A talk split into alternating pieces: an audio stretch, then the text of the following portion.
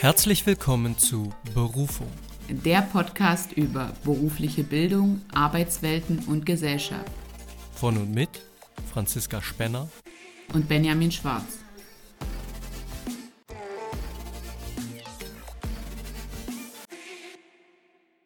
Hallo und herzlich willkommen zu einer neuen Folge Berufung. Schön, dass ihr wieder zuhört. Hallo Benny, schön, dass wir wieder zusammengefunden haben. Hallo Franzi und hallo liebe Zuhörerinnen und Zuhörer. Wir widmen uns heute dem Thema oder beziehungsweise eher der Frage, ist die Generation Z wirklich arbeitsunwillig?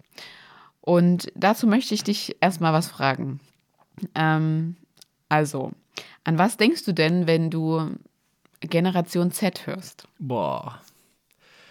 An was denke ich? An Menschen, die. Ich versuche kurz die Wartezeit zu überbrücken. Du kannst kurz überlegen. Okay. Ähm, es gibt nämlich so, also Generation Z wird, also ich habe verschiedene, in verschiedene Quellen geschaut und man betitelt einmal den Jahrgang 1997 bis 2012 damit, aber auch den Jahrgang 1995 bis 2010. Da würde ich jetzt sogar schon reinfallen.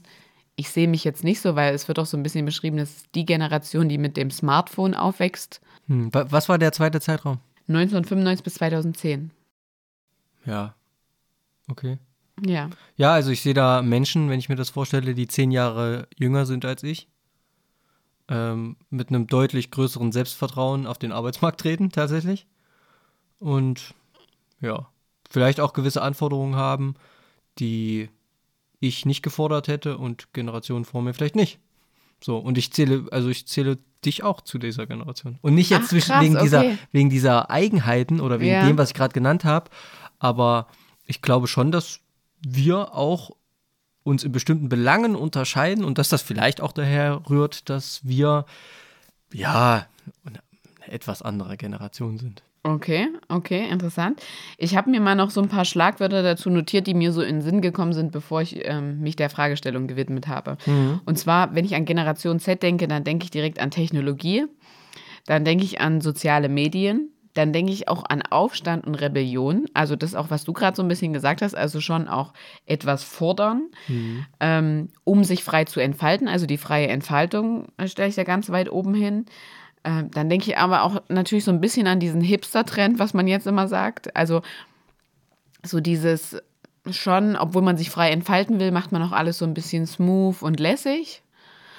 Ähm, Dann natürlich dieses auf die Straße gehen, das machen junge Leute jetzt auch wieder. Das ist lange Zeit meiner Meinung nach nicht passiert und deswegen kann ich mich nicht unbedingt zu der Generation zählen, weil ich finde, in meiner Zeit ist man nicht auf die Straße gegangen, also Gleichaltrige von mir. Und äh, es werden so Kollektive gebildet.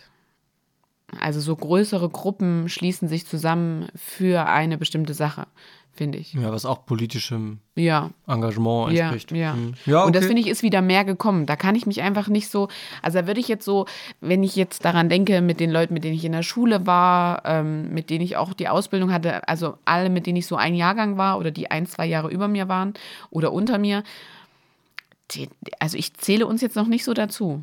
Aber gut. Hm. Aber die Frage ist, ob die Dinge, die du gerade aufgezählt hast, diese, ähm, diese besondere Existenz dieser Generation Z überhaupt darstellt. Ja, das ist ja meine freie Assoziation. Ja, Daran muss ja. ich so denken, wenn ich an Generation Z denke. Hm. Ja.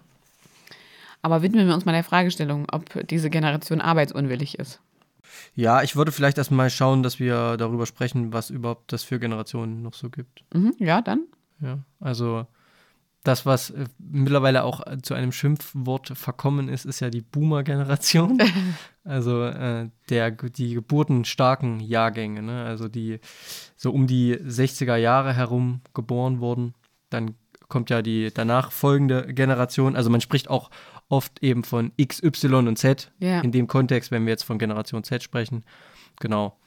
Ja, und Generation Z ist eben jetzt die jüngste Generation, die auf dem Arbeitsmarkt strömt. Also die danach würde man als Generation Alpha bezeichnen. Ja, das war mir auch- auch neu. Ja, so. das war mir auch ganz neu. ähm, aber so ist das.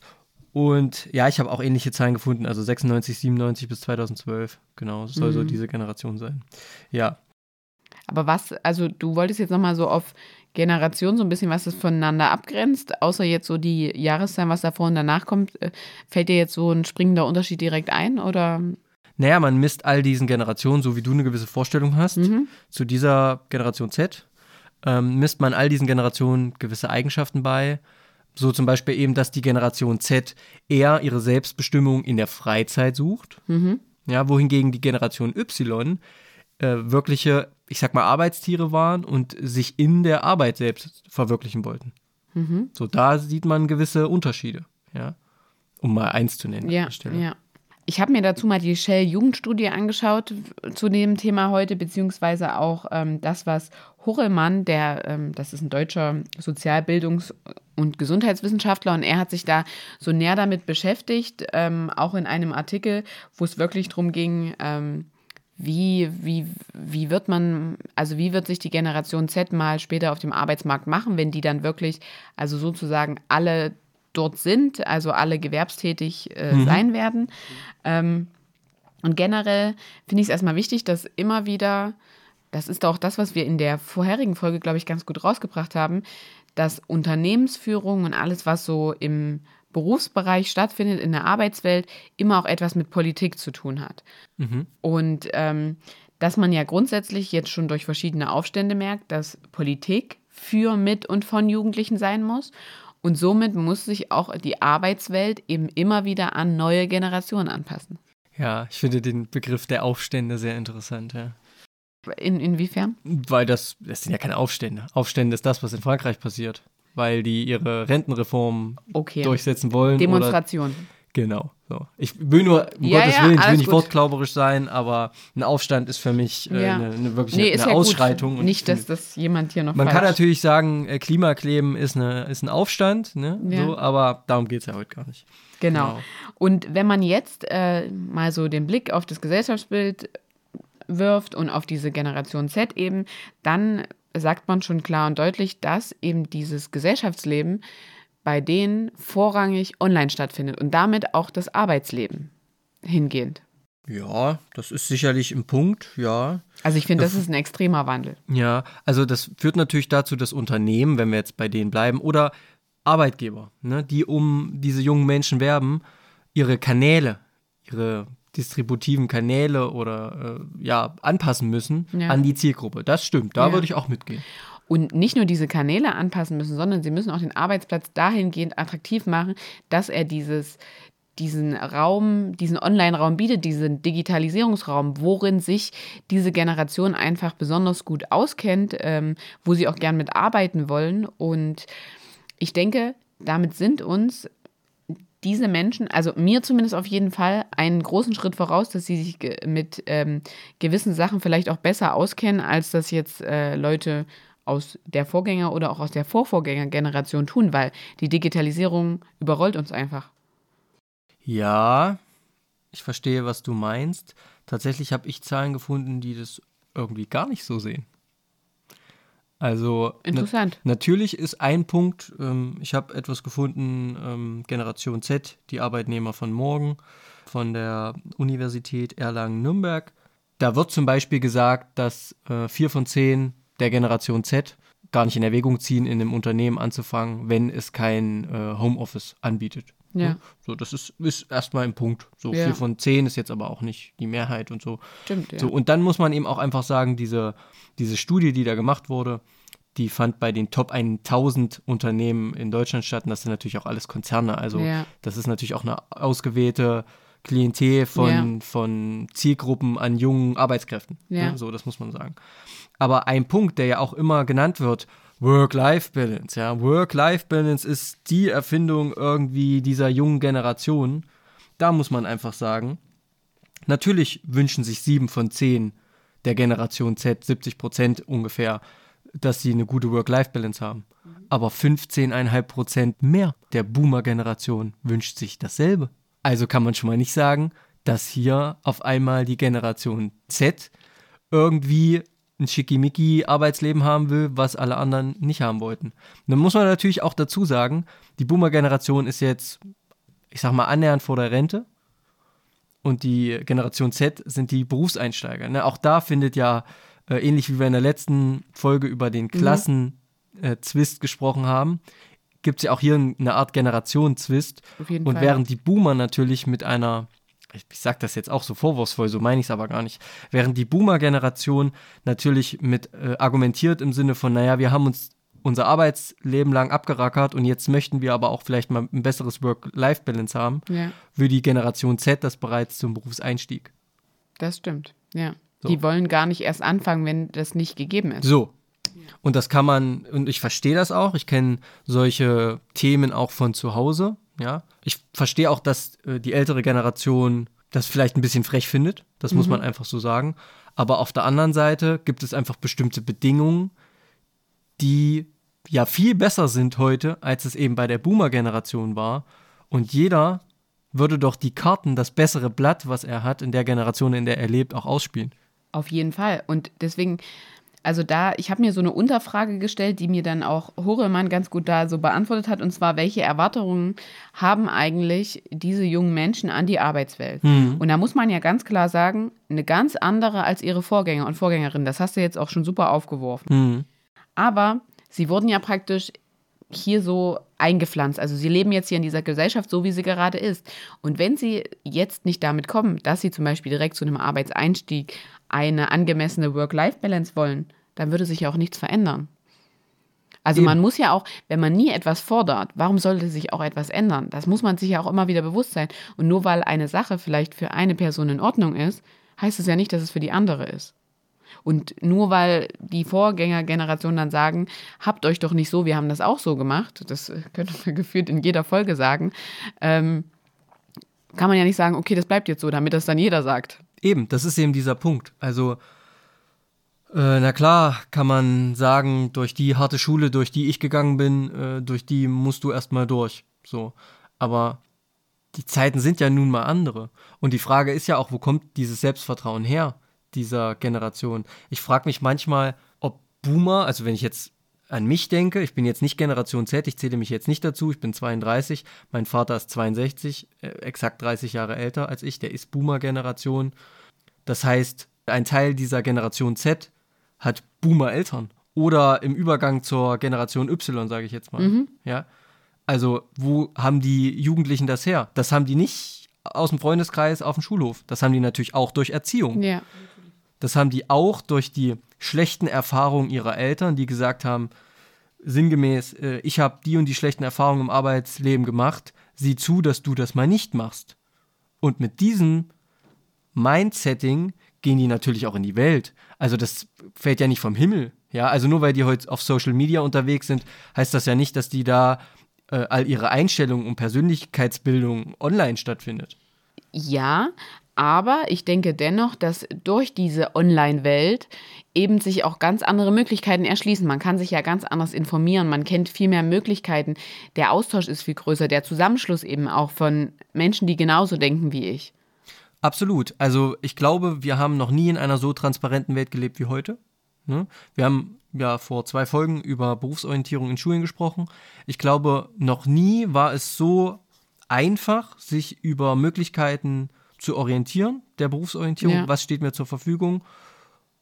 Das führt aber auch dazu, dass man, dass glaube ich noch keine Generation je zuvor so erschlagen war.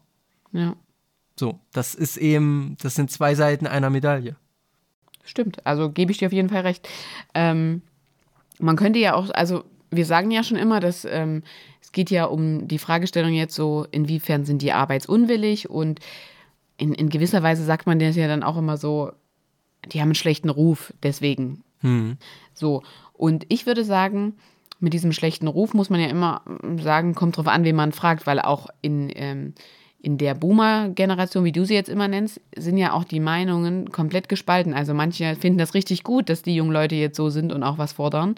Und manche sagen sich eben, ja, die sollen sich nicht so haben. Also ich finde, da findet ja auch diese krasse Spaltung statt. Und ähm, Horemann hat dazu eben auch was gesagt. Es wird ja oft, wie wir es jetzt auch schon mehrfach, mehrfach angesprochen haben, die Inszenierung im Internet so schlecht geredet. Aber die zeigen ja auch mittlerweile eben wieder Präsenz im Real Life, weil sie zum Beispiel zu Demonstrationen auf die Straße gehen. Also die verkaufen sich ja auch nicht nur im Internet, sondern sie sind auch wieder bereit, für etwas auf die Straße zu gehen. Ja, das finde ich, das ist ein Punkt, auf jeden Fall. Den gab es vielleicht so in der Generation vorher nicht, Ja. in der explizit vorher, weil aber vielleicht, ja, politische Themen nicht so gravierend waren, an sich natürlich schon, aber nicht so bewusst öffentlich gravierend genau, waren wie jetzt heute. kommen wir wieder mit dem öffentlich. Der Zugang ist einfach viel größer. Die, du, du bist ja, ja viel bewusster, was um dich herum passiert. Ja, ja, Und schon aber- viel früher auch. Aber wie würdest du dann die 68er-Bewegung einsortieren? Also die Bewegung, die vor den Boomern geboren ist Ja. und die sich so politisch engagiert haben, im selben Maße wahrscheinlich wie die Fridays for Future-Bewegung heute. Das hat einmal, also das ist jetzt natürlich, das geht einfach um Aktualität. Genau, weil es damals Ja. aktuelle äh, politische, gesellschaftliche Entwicklung gab und die gibt es auch heute. Ja. Ja, aber dann finde ich, entfällt das Argument, die sind so politisch wie keine vorher. Ja. Das entfällt dann für mich. Ja, natürlich. Also hast du ja auch recht. Ich sage ja auch nicht, dass sie mehr politisch sind, aber es ist ja schon interessant, dass es auf jeden Fall mal wieder mehr geworden ist, weil es Ja. war tatsächlich erst weniger. Und da finde ich auch spannend die Aussage, ähm, dass man sagt, politisch werden junge Leute immer dann, wenn sie es sich wirtschaftlich leisten können. Und das können sie ja. Sie, viele junge Menschen aus der Generation Z leben in einem Elternhaus. Du hast es ja schon gesagt, Erziehung, sie werden ja auch dazu erzogen, ähm, freiheitsbestimmt zu leben, meinungsstark zu sein und Ja. so weiter. Und deswegen können sie es sich ja auch leisten. Genau, weil eben der Background eben auch da ist, weil wir eben auch gesellschaftlich, natürlich trifft das nicht für alle, für jedes Individuum Mhm. in unserer Gesellschaft leider zu, aber gesellschaftlich geht es geht's uns doch, oder Ja. vom Wohlstand her so gut wie nie zuvor. Ja. So, und das muss man doch auch immer wieder bedenken. Und man kann doch auch niemandem vorwerfen, dass er nicht durch gesellschaftlich widrige Zeiten gegangen ist, oder sagen, da muss er jetzt erstmal durch, um bestimmte Dinge zu lernen. Also, ne, das, das finde ich eben schwierig. Ich will aber auch noch ähm, etwas anderes sagen. Also ja, ähm, diese Generation Z ist die, die mit Digitalisierung quasi mit der Muttermilch, könnte man fast sagen, aufgewachsen ist, Smartphone etc. Das heißt aber nicht, dass sie sich gut vorbereitet fühlen auf die digitale Arbeitswelt. Weil Ah, okay. diese Studie, die ich da gefunden habe, die ich natürlich auch verlinke in den Quellen, die hat zum Beispiel äh, befragt die Auswirkungen des Umgangs mit digitalen Technologien auf Arbeit. Äh, und da war die Frage, erschöpft mich das oder nicht, der Umgang mit digitaler Technik? Und da haben natürlich 23 Prozent der Babyboomer-Generation, wie sie ja eigentlich heißt, haben äh, 23 Prozent gesagt, ja, das erschöpft mich. Ja, es haben aber von der Generation Z 34 Prozent gesagt, ja, das erschöpft mich. Weil Anwender zu sein und irgendwie zu wischen auf Instagram, das machst du ja äh, glücklicherweise, was unseren Podcast angeht. Da halte ich mich ja beinahe vollkommen raus. Ähm, Anwender zu sein, ist was anderes, als das wirklich zu benutzen und zu verstehen. Das müssen wir auch nochmal unterscheiden. Das wollte ich nicht. Also du hast jetzt erst gesagt, dass ich das mache. Das hat sich jetzt so angehört wie ich swipe den ganzen Tag. Nee, das will ich Ähm, damit nicht sagen, aber ja, du kennst dich damit besser aus. Aber Was ich- vielleicht für mich auch ein Argument ist, dass ich sage, du bist Generation Z. Ich swipe auch viel, muss ich auch ehrlich zugeben. Und ich weiß, das ist was ganz anderes, weil man sieht ja dann immer, was andere Leute produzieren und denkt sich, ach, das kann ich doch auch. Und dann sitzt man mal davor und denkt sich, oh Gott, wie anstrengend ist das? Was Schönes da hinzubekommen, was Gutes, was dann auch nicht unter der Masse untergeht. Ja, mir fällt da spontan diese Werbung ein, die ich immer auf, ich glaube, Spotify oder so höre. Wenn du kochen kannst, kannst du auch ein Kochbuch schreiben. Und ich denke mir so, nein, nur weil ich kochen kann, kann ich kein Kochbuch schreiben. Ja. Das ist Quatsch. So, aber das sei mal dahingestellt. Hier geht es ja um, um, um diese Generation. Genau. Und wie gesagt, nur weil die den ganzen Tag mit dem Telefon arbeiten, heißt das nicht, dass sie da drin Profis sind und dass sie vorbereitet sind auf äh, die Arbeitswelt, die voll digitalisiert sein kann, möge, wie auch immer. Ja, also das. Ja, weil, aber das kann, man kann ja auch jetzt, Tag X heute, gut äh, vorbereitet sein und sich äh, gut da zurechtfinden, aber auch das wird sich ja wieder wandeln. Und ich denke, das, was entscheidender ist, ist, dass man sich immer mehr anpassen muss. Das stimmt. Also, das ist so ein Gefühl, das wir, glaube ich, alle haben, dass unsere Gesellschaft, unsere Welt sich immer mehr beschleunigt. Ne? Ja. Die Globali ist ja zunehmend globalisiert worden in den letzten Jahrzehnten. Das führt zu so einer Beschleuniger Beschleunigung, zu so einer Verdichtung. Und ähm, das überfordert natürlich. Und Ja. das überfordert uns alle. So, und, Und warum, warum sollte, das will ich jetzt gerade noch dazu sagen, warum sollte jemand, der 50 ist und natürlich davon überfordert ist, ohne Frage, warum sollte der aber weniger überfordert sein als jemand, der heute 20 ist?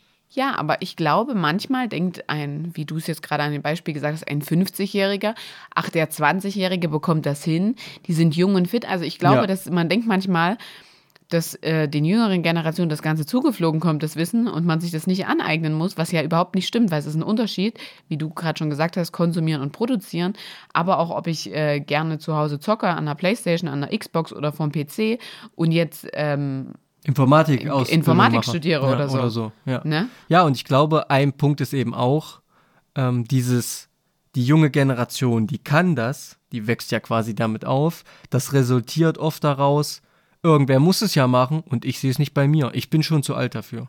Ja. So, das fängt ja ab, persönliche Erfahrung.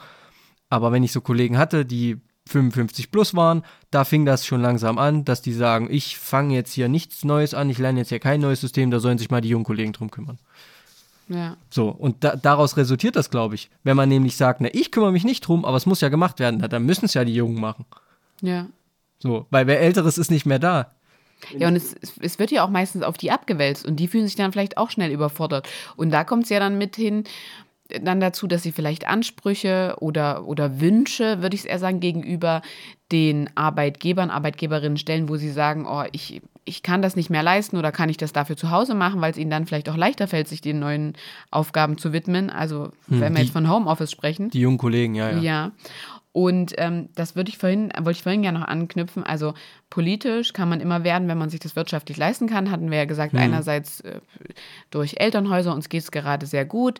Andererseits muss man ja aber auch sagen, wie in jeder Folge werde ich auch hier dieses Wort anbringen, Fachkräftemangel. Die jungen Leute, ähm, Horemann hat das so schön ähm, thematisiert mit, die müssen nicht mehr Bit stehen und wirklich so betteln um den Ausbildungsplatz, um den Studienplatz, äh, sondern durch diesen Fachkräftemangel ist es eben auch gegeben, dass sie eine Anstellung bekommen in dem, was sie gern machen möchten. Und da kann ich auch fordern und sagen, ich wünsche mir gern dieses und jenes. Genau, das ist absolut der Fall. Also die Tatsache, dass es einfach so wenige gibt, das ist ein ganz normales Marktprinzip. Ne? Es gibt so wenige, also kann eben jeder Einzelne einen höheren Preis fordern. Ja, auf jeden Fall. Ja, ist auf jeden Fall, also ich finde es sehr spannend und ähm, ich zähle mich, wie gesagt, nicht zur Generation, auch wenn ich das jetzt schon hundertmal gesagt habe. Ähm, aber was, was denkst du denn jetzt, wie man dem Ganzen ein, ein positiv, also ich finde, wir haben schon viele positive Punkte angesprochen, die, also warum man das Ganze, was jetzt die Generation Z ausmacht, auch gar nicht negativ sehen soll. Aber wie denkst du, ähm, kann man das noch besser in die Gesellschaft einbetten? Ja, es ist am Ende vielleicht das selbe wie mit den Entscheidern und den Ausführern in unserer letzten Folge und wie gesellschaftlich allgemein miteinander sprechen. Also dieses Bubbling und dieses jeder bleibt unter sich in seiner Peer Group, ja, wie es vielleicht neudeutsch heißt. Das führt immer mehr zu dieser Kluftbildung. Ne? Natürlich, wir haben es gerade angesprochen, es beschleunigt sich immer mehr. Also während da habe ich letztens so in der Straßenbahn drüber nachgedacht. Während vor 200 Jahren natürlich die, ich sag mal, Kindergeneration viel näher an dem Leben war wie die Elterngeneration und selbst die Enkelgeneration ein ähnliches Leben geführt hat wie die Großelterngeneration, ist es natürlich heute durch diese Beschleunigung dieser ganzen Entwicklung, ist es natürlich weniger der Fall.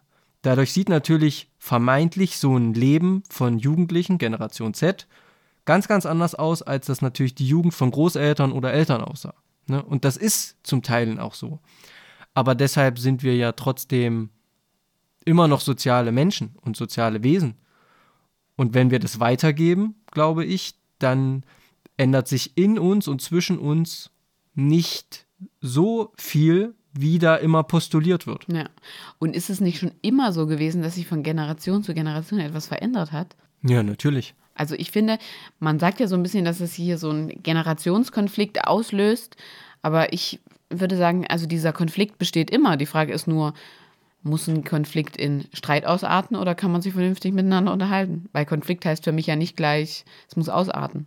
Ja, ich denke, was dieser Konflikt auch gerade bei uns was den so hochkochen lässt, ist eben einfach die Tatsache, dass, wie du sagst, diese hohe politische Bereitschaft, große Anteile dieser jungen Generation, dieses Bewusstsein für dieses globale Problem, was wir haben, mhm. Klimawandel, dieses, dieser Unwillen der älteren Generation, natürlich nicht aller, aber so im Allgemeinen. Mhm. Und die Tatsache, dass die politische Führung eben auch aus dieser Generation kommt. Ja. ja. Also gerade heute, wieder perfektes Beispiel. Es ist wieder bei der Zusammenkunft der Länder festgestellt worden, wir tun viel zu wenig, um das 1,5 Grad Ziel zu erreichen. Ich will jetzt nicht Werbung für Fridays for Future machen ja. oder ne, so Klimapolitik. Äh, wir tun viel zu wenig und politisch passiert halt einfach trotzdem nichts. Ja. So, weil man einfach viel zu kurzfristig denkt in Wahlperioden oder weil man seine Wählerschaft nicht verprellen will, weil natürlich ein Großteil der Bevölkerung einfach alt ist. Und dann wird CDU und SPD nicht mehr gewählt. Ja. So, das ist, das ist eben das. So, und das führt dann eben dazu, dass die Alten denken, die Jungen wollen uns was wegnehmen, was wir uns ja jahrzehntelang hart erarbeitet haben. Und die Jungen denken, ja, wir kriegen nicht mal eine Chance. Ja. Du hast gerade was ganz äh, Prägnantes, finde ich, für mich angesprochen. Kurzfristig. Also alles wird kurzfristig geplant. Ich denke, das ist so, was sich langfristig ändern muss. Und das ist das, was Schön gesagt. den Generationen heute jetzt schon so bewusst ist. Die denken halt schon an das Morgen, wo schon unsere Vorgängergeneration und auch unsere Generation noch mitdenkt, ähm, ja, also ist doch jetzt gerade alles gut. Warum jetzt einen Aufstand machen? Äh, ja, ähm, ich würde in Anteilen zustimmen. Also ich glaube, ja, das Bewusstsein heute generell ist stärker da, dass man Dinge viel, viel längerfristig irgendwie planen muss und beobachten muss, als das in früheren Generationen der Fall war. Ja. Ich glaube aber auch, dass dieser junge Idealismus, den man natürlich an den Tag legt, irgendwann auch verwischt in einer Alltagsrealität. Also auch eine Generation Z wird irgendwann in einem Lebensalltag ankommen und Dinge dann auch anders sehen in 20, 30 Jahren. So ist auch klar, ist auch normal. Wir werden sehen, weil auch Alltag hat sich generell verändert. Wir sind auch mittlerweile nicht mehr so, dass wir mit Mitte 20 äh, eine Familie gründen, einen Familienalltag und dass wir dann umdenken, weil wir eben auch eine Kinder zu ernähren haben. Genau, was eben auch wieder ein Punkt ist, warum man denkt, dass diese Generation heute viel mehr auf Selbstverwirklichung aus ist, als frühere Generationen das waren, weil natürlich früher früher Kinder bekommen wurden. Ja, also die Abstände waren auch geringer zwischen mhm. Generationen. Heute bekommt man eher später Kinder und hat auch die finanziellen Mittel, weil der Markt es hergibt, weil ja. nur wenige da sind. Man hat einfache, einfachere Möglichkeiten auf, der, auf dem Arbeitsmarkt einen Job zu finden. Ähm, man ist also ledig, man ja. hat das Kapital, was man, was man sich erarbeitet. Also kann man sich natürlich auch privat Wünsche erfüllen, sich selbst verwirklichen und reisen und Vanlife und was weiß ich, was man alles so macht. Ja. Ne? Die Frage ist doch aber, ob die früheren Generationen das nicht auch gemacht hätten. Und da möchte ich mal um die Ecke kommen. Du hast ja die Shell-Studie genannt. Mhm. Kennst du oder sagt dir Professor Martin Schröder etwas? Nein. Nein. Aber ich bin nicht so mit Namen bewandelt, also vielleicht sagst du mir die Thematik, dann bin ich vielleicht eher drin oder ich kenne es tatsächlich nicht. Genau, der ist äh, Professor für Soziologie mit Schwerpunkt äh, Europa, so, an der Universität des Saarlandes, war auch an der Universität Marburg. Ich will aber für, für die Person keine Werbung machen, aber der hat ein, eine Monographie verfasst, der Generationenmythos. Okay. Der hat nämlich widerlegt, dass dieser ganze differenzielle Generationenquatsch überhaupt existiert. Spannend. Fand ich nämlich auch spannend, habe ich gelesen. Und da ging es zum Beispiel um die Frage, ob Menschen sich selbst verwirklichen wollen. Das ist ja erstmal eine Frage, wo wir jetzt sagen, ja, die Jungen, die wollen das auf jeden Fall und die Alten, die, die, die mussten, die, die mussten das nehmen, was es gab. So, die konnten sich gar nicht selbst verwirklichen, die mussten das nehmen, was es mhm. gab. Und da hat man äh, in den Jahrgängen von 66 bis 91, mhm. die in den Jahren geboren wurden, die Menschen befragt, als sie 18 waren. Boah, krass. Also jemand, der eben 66 geboren yeah. ist, dann 18 war, 18 Jahre später, bis 91, also quasi mein Jahrgang, so yeah. ungefähr. Und man hat die gefragt, ähm, wie wichtig ist ihnen Selbstverwirklichung? Und da haben bei dem Jahrgang 66, um nur mal ein paar Zahlen zu nennen, 37 Prozent gesagt, das ist mir wichtig. Ähm, zehn Jahre später, 76, waren es 49 Prozent. Das mhm. ist ein mhm. Ausreißer, muss man sagen. Der geht ziemlich hoch. Äh, 86 Prozent waren es auch wieder 37 Prozent. 86 waren 37 Prozent? Genau. Du hast gerade 86 Prozent waren 37 Prozent oh. gesagt. Oh, also 1986 der Jahrgang hatte auch 37 Prozent mhm. Zustimmung. Und ähm, Der Jahrgang 91 hatte 36 Prozent. Und Krass. die Zahlen schwanken nicht sehr extrem. Krass. Natürlich ist jetzt hier diese Generation Z, muss man sagen, nicht da dabei. Aber das zeigt auf, und äh, dazu gibt es eine Reihe von Befragungen, Untersuchungen, die er gegenüberstellt. Und da schwankt es natürlich auch mal. Gerade die Generation Y, die fällt manchmal raus. Also man sieht auch, dass die Boomer-Generation ähm, und ähm, die Generation, ich sag mal, kurz vor der Generation Z, ne, die, die, die Jahrgänge, dass die teilweise sich sehr ähnlich sind in ihren Gedanken. Und das macht ja vielleicht auch Sinn, weil ähm, diese Zeiträume quasi Eltern und Kinder sind Ja, und natürlich auch in einer gewissen Art und Weise erzogen wurden. Mit einem gewissen Weltbild. ja. Ne? Ich will damit nur sagen, ähm, ich glaube, das wird auch sehr hochgekocht, obwohl es gar nicht unbedingt so ist. Mhm. Bei mir ploppt da gleich wieder ein kleines Aber auf. Hm. Vielleicht hat sich aber auch die Ansicht zur Selbstverwirklichung einfach geändert. Also wohingegen vielleicht früher die Selbstverwirklichung, mit früher meine ich jetzt vor 40 Jahren, war, ich möchte mal ein Haus, ein Auto und äh, zwei Kinder haben, denke ich ja heute an Selbstverwirklichung vielleicht in einem anderen Rahmen. Sondern das Auto hat sowieso gefühlt jeder. Viele verzichten drauf, aber grundsätzlich viele junge Leute haben ein Auto, was früher definitiv nicht selbstverständlich war. Also was ich damit eigentlich sagen möchte, ist, dass ich glaube ich, das jetzt geändert hat einfach, dass jetzt nicht mehr die Selbstverwirklichung darin besteht, Haus, Auto und Kinder zu haben. Das ist wirklich ein guter Punkt. Da habe ich so nicht drüber nachgedacht. Weil das Ja, ist ja das ist wirklich was, wirklich was ich eigentlich, also ich würde schon sagen, du und ich haben eine unterschiedliche Selbstverwirklichung. Ja, ja. Ja, Ja, natürlich haben wir das. Aber das führt dann wieder dazu, dass man eigentlich, also dieser, wie soll ich sagen, diese Selbstwirklichkeit, dass einem das auch wichtig ist, das ist ja dann trotzdem statistisch Genau, bewiesen man- über alle gleich. Ne? Wie, Das- wie ja, wirksam ja, man ja. sein kann, ist eine andere Sache, Ja. aber dass man es sein möchte und nicht eben einfach nur ausführende Kraft Genau. vielleicht Mhm. und ähm, auf Anwie Anweisungen angewiesen zu sein, das ist irgendwie klar.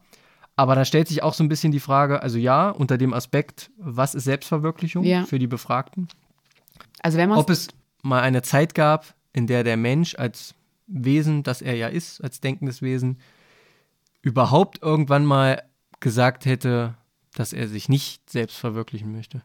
Also ich glaube schon, als es noch darum ging, dass ich wirklich als Mensch mein Überleben sichern musste, um überhaupt, also ich konnte nicht in den Supermarkt gehen und mir Nahrung kaufen, sondern musste Gut, es mir jagen. ja. Ich denke, dann war Selbstverwirklichung noch ein anderer Ja, okay. Punkt. Das ist natürlich eine sehr frühe Phase. Ja, aber das, was du gerade angeführt hast, denke ich definitiv. Also ich glaube, wir können uns festlegen oder da sind wir uns einig, Selbstverwirklichung ist unterschiedlich von Person zu Person. Das würde ich nicht mal auf eine ganze Generation münzen. Und ähm, aber dass dieser Hang zur Selbstverwirklichung besteht, ist eben schon viel, viel länger gegeben. Um jetzt nochmal abschließend auf unsere Fragestellung zu kommen.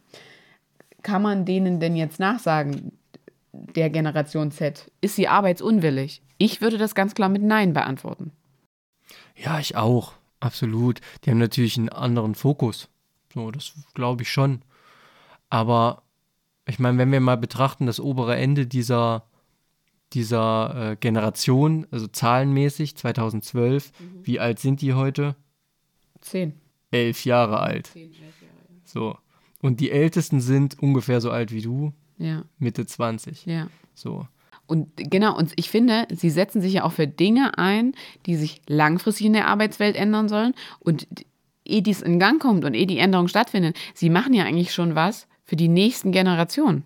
Ja, das sind, ja, das sind alles so gesellschaftliche Entwicklungen, die kann Ja. man der Generation Nur- Y auch unterstellen, Ja. dass die das für uns irgendwie oder für die Na, Generation Z gewollt haben. Aber von einer Generation zu, also ich finde, das ist eine komische Vorstellung, von einer Generation zu sprechen, ob die jetzt Arbeits, also sich im Arbeitsleben so sehr anders verhalten, die gerade mal anfangen, ins Arbeitsleben einzutreten, das finde ich irgendwie seltsam. Also man kann natürlich, ja, weil das ist ja alles prospektiv. Also ich kann natürlich irgendwie Trends kreieren und Voraussagen machen. Wie wird das denn kommen? Ja, ja. So, aber analysieren kann ich es ja nur zum Beispiel bei Generation Y. Wie hat sich der Arbeitsmarkt durch Generation Y verändert? Genau. So klar, man muss natürlich planen können und deswegen macht man Prognosen. Aber wie gesagt, die treten ja jetzt gerade erst in den Arbeitsmarkt ein. Ich habe äh, gelesen in dieser einen Studie, die ich da genannt habe, 14,5 Prozent der Top 1000 Unternehmen, die Angestellten, 14,5 Prozent der Angestellten sind aus dieser Generation. Das ist natürlich nicht zu vernachlässigen, Ja. aber es ist halt immer noch ein relativ kleiner Teil. Was ich jetzt auf jeden Fall gerade meinte mit diesem, die machen das ja nicht nur für sich. Also es sind ja nicht rein egoistische Gründe, warum man sich für bestimmte politische und gesellschaftliche Dinge einsetzt. Wobei ich auch finde, dass das Hand in Hand geht, beides. Ähm, aber natürlich muss man ja auch sagen, die setzen sich ja, du sagst es ja selbst, die sind ja noch gar nicht hundertprozentig in der Arbeitswelt angekommen, sondern stecken da noch in den Kinderschuhen Ja. oder beschäftigen sich noch überhaupt mal mit der Allgemeinbildung. Aber dass diese Generation dann überhaupt schon bereit ist, sich für Sachen einzusetzen oder sich Gedanken darüber zu machen, das sehe ich absolut als positiv. Absolut, Weil natürlich. ich habe mir mit elf und auch nicht mit 15 Jahren Gedanken darüber gemacht, was in zehn Jahren sein wird und wie es mal meiner Generation, also der Generation nach mir gehen wird, sondern da war für mich wichtig, wann ist wieder Wochenende und also da hat man noch mehr, finde ich, diesen Wohlstand genossen. Das machen die schon auch, also die, die befinden sich ja in diesem wirtschaftlichen Wohlstand, in dem wir uns auch befinden, aber sie schauen halt schon weiter und ich finde, man sollte es gar nicht negativ konnotieren, sondern eher positiv. Ja, bin ich ja auch dafür. Ja, also Missstände müssen ähm, aufgedeckt und da muss man gegenarbeiten. Und allein, dass das, also dass diese Generation jetzt so einen großen Aufschrei verursacht, zeigt ja, dass da irgendwas ist, was anscheinend thematisiert werden muss. Ja, Also, dass man da ja auch nicht 100 Prozent, also ich finde immer da, wenn sich da auch jemand aufregt oder ähm, das so ein bisschen herablassend betrachtet, wie das haben wir auch schon immer gemacht, das hört sich ja schon so an. Ich war auch die ganze Zeit nicht zufrieden. ja gut, weiß ich nicht, ob ich das so sehe. Ja, aber ich, ich finde es halt schon schwierig, wenn eben den jungen Menschen qua der Tatsache, dass sie eben vielleicht noch keine, keinen Schulabschluss haben, weil sie noch viel zu jung sind, ähm, oder gerade mal im Berufsleben anfangen, äh, eine Meinung abgesprochen wird. Ja. So, das finde ich halt eine komische Vorstellung. Als ob man, als ob man sich sein Mitspracherecht in der Gesellschaft erst erarbeitet hat, wenn man 30 Jahre erwerbstätig war oder was. Ja, aber das ist ja auch generell immer so ein bisschen, also man muss sich ja auch bewusst sein, das hast du ja auch vorhin, finde ich, gut erklärt, dass die auch diese jungen Menschen vielleicht in 10, in 15 Jahren auch ganz anders denken werden und sich dann in dieser Situation ganz anders verhalten würden, weil man sich ja einfach entwickelt, dann in anderen Unters, unterwegs ist. Ja, ja, ja, ja. Und genauso finde ich, das wird immer auch, finde ich, häufig negativ konnotiert in unserer Gesellschaft, wenn man seine Meinung ja dann nochmal ändert, wenn einem dann vielleicht auch bewusst ist, was hätte ich denn damals besser machen können, was kann ich heute besser machen, was könnte ich anders machen. Also ich finde, wenn man seine Meinung nochmal wechselt, das wird ja immer so wirklich negativ behaftet, aber das ist ja eigentlich ganz normal, weil ich entwickle mich natürlich, passt sich dann auch meine Meinung an und ich denke über gewisse Dinge anders. Ja, absolut. Das wird dann immer so als Fähnchen im Wind betrachtet. Ja. Ne? Auch, ist ist ja in der Politik auch ganz schwierig. Deswegen kann ja auch niemand, das ist gesellschaftlich auch so ein, finde ich, teilweise missraten, es kann ja niemand Fehler zugeben, weil wir Fehler immer so hoch hängen. Ja, So, mal ein Beispiel, ne? Wenn wir mal die USA vergleichen und Deutschland. Wenn du in Deutschland mit einer Unternehmung gescheitert bist, insolvent gegangen bist, hast du ganz viele Probleme, ähm, für eine neue Unternehmung Kredit zu bekommen. In den USA ist das Mindset anders. Ich will nicht sagen, dass das super ist, ne? Ja. Aber in den USA ist die Herangehensweise von Banken dann, okay, sie haben schon die und die Erfahrung negativer Art gemacht, okay, dann wissen sie ja jetzt, wie sie es auf jeden Fall nicht machen. ja, krass, ja. So ist der Unterschied. Und ja, aus Fehlern lernt man. Und ich denke, vielleicht kommt ja auch der Wandel, dass man die nicht mehr so im Stillen und Heimlichen macht und dann dafür super viele Konsequenzen, wie das Beispiel, was du gerade aufführst, sondern dann eher ein positives Bewusstsein daraus zieht.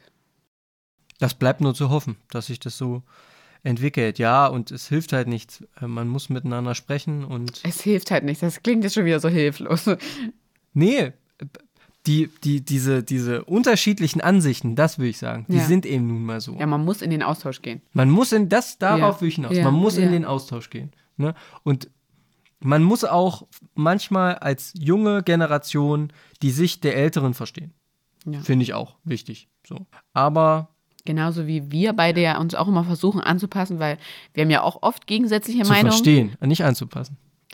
Ja, aber wir versuchen unsere Meinung gegenseitig zu akzeptieren. Ja. Also wir haben im Oft tatsächlich häufig Diskussionen, wo wir beide einfach einen ganz unterschiedlichen Standpunkt haben, aber wir schaffen das meistens, ein, ein Gespräch daraus zu entwickeln, wo wir beide, glaube ich, immer was von mitnehmen. Und wenn es nur ist, dass einfach andere Menschen anders denken. Genau. Und mit Dingen anders umgehen. Genau. Das funktioniert aber auch deshalb, weil wir uns ja verhältnismäßig nahestehen. Und wenn ich einer Gruppe, ne, wenn, El wenn wir die Älteren ja. oder wir die Jüngeren und die die Älteren oder die die Jüngeren, ja. wenn ich mich von denen distanziere und da eine klare Grenze ziehe, dann fällt es mir natürlich einfacher zu sagen, das ist ja alles Quatsch, was die erzählen. Ja. Das ist auch so ein Mittel in Diskussionen, um Argumente anderer so in Null und Nichtig zu reden. Also, Fazit, die Generationen müssen wieder angenähert werden. Auf jeden Fall. Mehr miteinander sprechen. Ja. Ähm, genau. Und ja, für den, für den Arbeitsmarkt wird ja nichts anderes übrig bleiben, als dass die Generation Z in diesen eintritt. Das ist so, ja. das hat schon angefangen. Ja. Ähm, die Babyboomer gehen peu à peu in Rente. Die sind irgendwann weg. Und dann sieht die Welt sowieso ganz anders aus. Wir sind gespannt und ähm, freuen uns auf alles, was kommt, würde ich sagen. Ja, es bleibt uns auch nichts anderes übrig. genau. Heute haben wir zum ersten Mal seit langem mal unsere Unterrichtseinheit von 45 Minuten, was wir uns am Anfang der Podcast-Produktion vorgenommen haben, unterschritten. Aber dafür alle, die bisher immer bis zum Ende zugehört haben und sich ein bisschen länger Zeit genommen haben, ist auch schön. Aber. Fass dich kurz, sonst reißen wir sie doch noch. Genau, ich denke, damit ist jetzt heute Ende und ich freue mich, wenn ihr nächste Woche wieder reinhört und ich freue mich, wenn wir uns wieder treffen, Benny. Und ich mich auch, Franzi. Dir noch einen schönen Nachmittag und äh, euch, wann auch immer ihr das hört, einen schönen Tag, schönen Abend. Schöne Nacht. Genau. Genau. Ja, also bis zum nächsten Mal. Franzi, wir sehen uns. Tschüss. Ciao.